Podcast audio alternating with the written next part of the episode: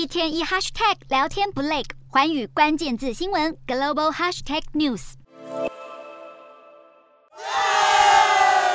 本届世足才开赛几天，就连爆两次冷门大逆转。日本队在二十三号小组赛对上德国队，在下半场扭转颓势，分别在第七十五分钟跟第八十四分钟射门进球，最终以二比一惊喜击败德国队。这是德国在世足赛中第二次败给亚洲队伍。在上届世界杯，德国遭到南韩击败，无缘十六强。巧合的是，日本跟南韩在这两场赛事是世界杯史上控球率前二低，却都赢得比赛的队伍，而两次的败将都是德国。紧接在日本对战德国后，西班牙以七比零痛宰哥斯达黎加。西班牙整场比赛控球率达百分之八十二，完成九百七十六次传球，是有统计后史上第二多。而第一名纪录保持人也是西班牙自己，在上届世足淘汰俄罗斯时，超过一千次传球。哥斯达黎加这次惨败到连粉丝都快看不下去。哥斯达黎加全场没有射过一次门，是世界杯史上第二次有球队在比赛中完全没射门。第一次创下这个纪录的队伍，同样也是哥斯达黎加。